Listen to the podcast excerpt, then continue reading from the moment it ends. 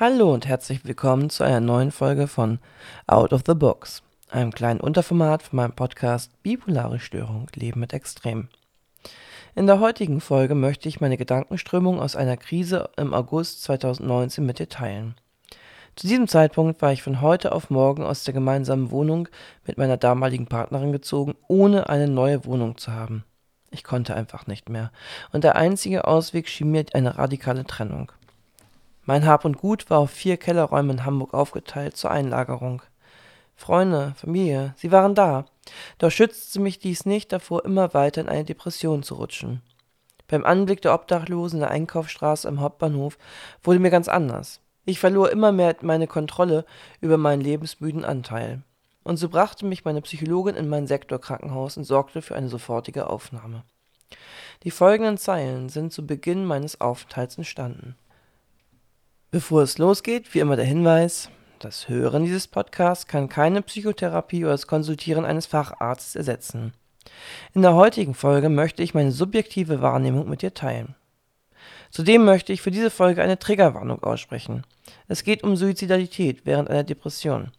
Sollte dich dieses Thema derzeit zu sehr belasten, dann möchte ich dich bitten, dir diese Folge zu einem für dich geeigneteren Zeitpunkt anzuhören oder doch auf jeden Fall beim Hören gut auf dich aufzupassen.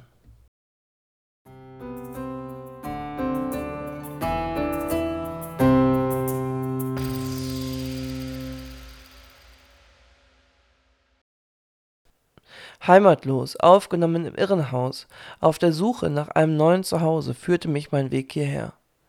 Wurde im Lebensruf so müde, wollte nur noch fort, für immer und ewig an einen fernen Ort. Doch dies ist nur eine Krise, die hört doch wieder auf. Bin eingebettet im Kreise meiner Lieben, sie nehmen mich alle auf. Und ich werde ein neues Dach über dem Kopf finden. Es wird zu mir kommen. Die Depressionen verschwinden. Das Lebensruf wird niemals enden, auch wenn die Würfel mal anders fallen. Ich denke noch, also existiere ich. Ich fühle noch, also bin ich still alive. Doch das Leben fühlt sich manchmal seltsam an, schließt Türen und man befindet sich in einem Zwischenreich. Wann öffnet sich die nächste Tür? Oder ich bin nicht unbemerkt hindurchgegangen? Das Universum weiß, was es tut. Hoffentlich. Wenn die Gedanken kommen, sind sie wie ein Sog, Zieh mich in die Dunkelheit, in den Abgrund hinein. Da gibt es keine Entscheidungsfreiheit mehr. Es befiehlt nur noch, los, komm, tu es endlich. Beende es, erlöse uns von dem Leid, von allen unseren Problemen, dann bist du frei. Freiheit? Raus aus der Hölle des Gedankenmorasts, in dem ich stecken bleibe, mich nicht mehr bewegen kann, weder vor noch zurück.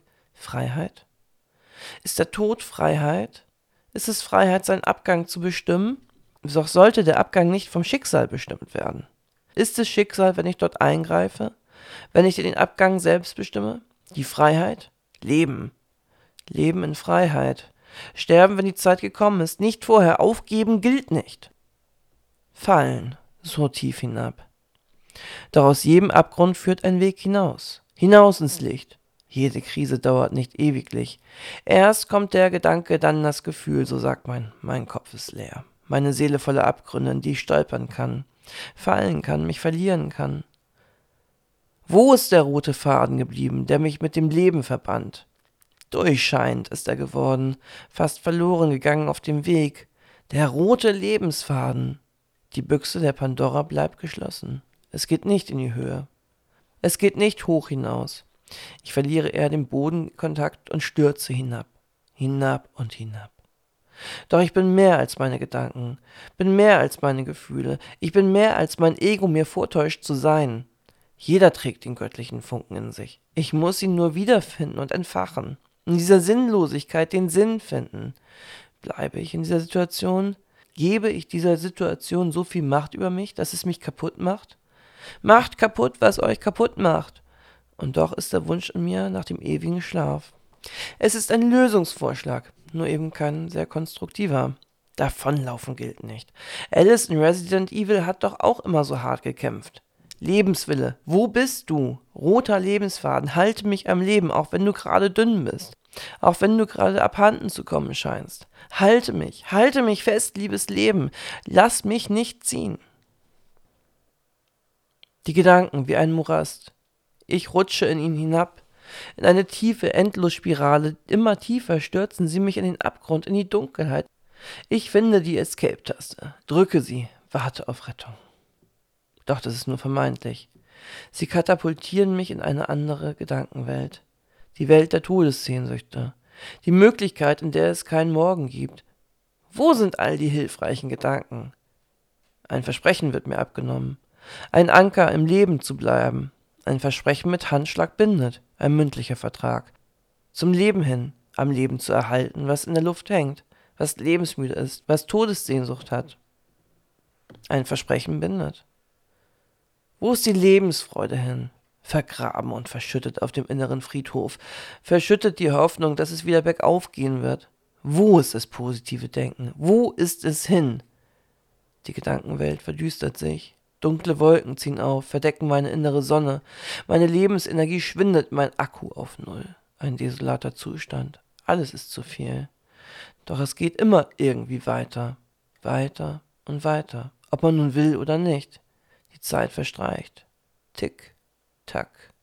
Laufen die Sekunden, werden zu Stunden, zu Tagen, zu Wochen, zu Monaten und zu Jahren. Manchmal wünschte ich mir, sie anzuhalten, den ein oder anderen Moment einzufrieren, aufzubewahren und ins innere Erinnerungsregal zu stellen, und wenn ich das Glück so dringend brauche, ihn rauszuholen und zu aktivieren. Doch alles ist nur Schall und Rauch. Die Gedanken reihen sich aneinander, stapeln sich übereinander, bis ins Universum, so hoch und so weit, so dick und so breit machen sie sich in meinem Kopf, Gedanken von früh bis spät, im Schlaf rastlose Träume. Der Kopf arbeitet stetig, auch wenn ich wenig zu erwarten habe. Wo führt es mich hin? Wo liegt der tiefere Sinn? Er entzieht sich mir, bin müde möchte schlafen, den ewigen Schlaf der Gerechten, doch das wird mir hier abgesprochen im Gegensatz des Handeln, in die Aktivität gehen, doch ich fühle mich wie gelähmt. Wer bin ich? Wo gehöre ich hin? Und immer wieder flüstert mir der Wind ins Ohr, wispert mir zu, den Lebensruf an mich, denn dieser wird niemals enden. Er streicht mir zärtlich übers Gesicht, manchmal auch fordernd oder gar warnend, manchmal auch neckend.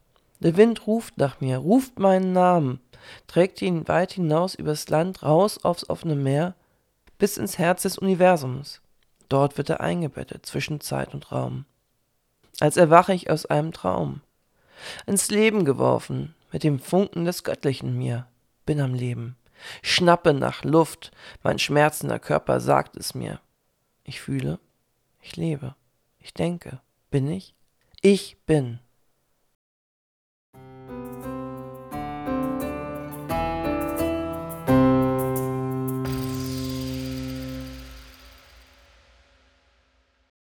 Ich bin nach vier Wochen aus der Klinik deutlich stabilisiert entlassen worden.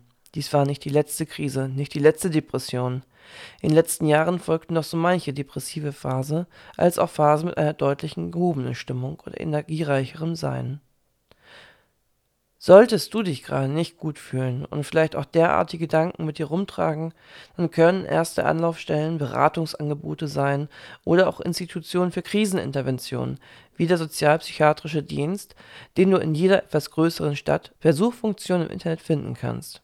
Ansonsten verlinke ich die Beratungsangebote der Telefonseelsorge, der Deutschen Gesellschaft für bipolare Störungen und so weiter noch einmal in den Show Notes.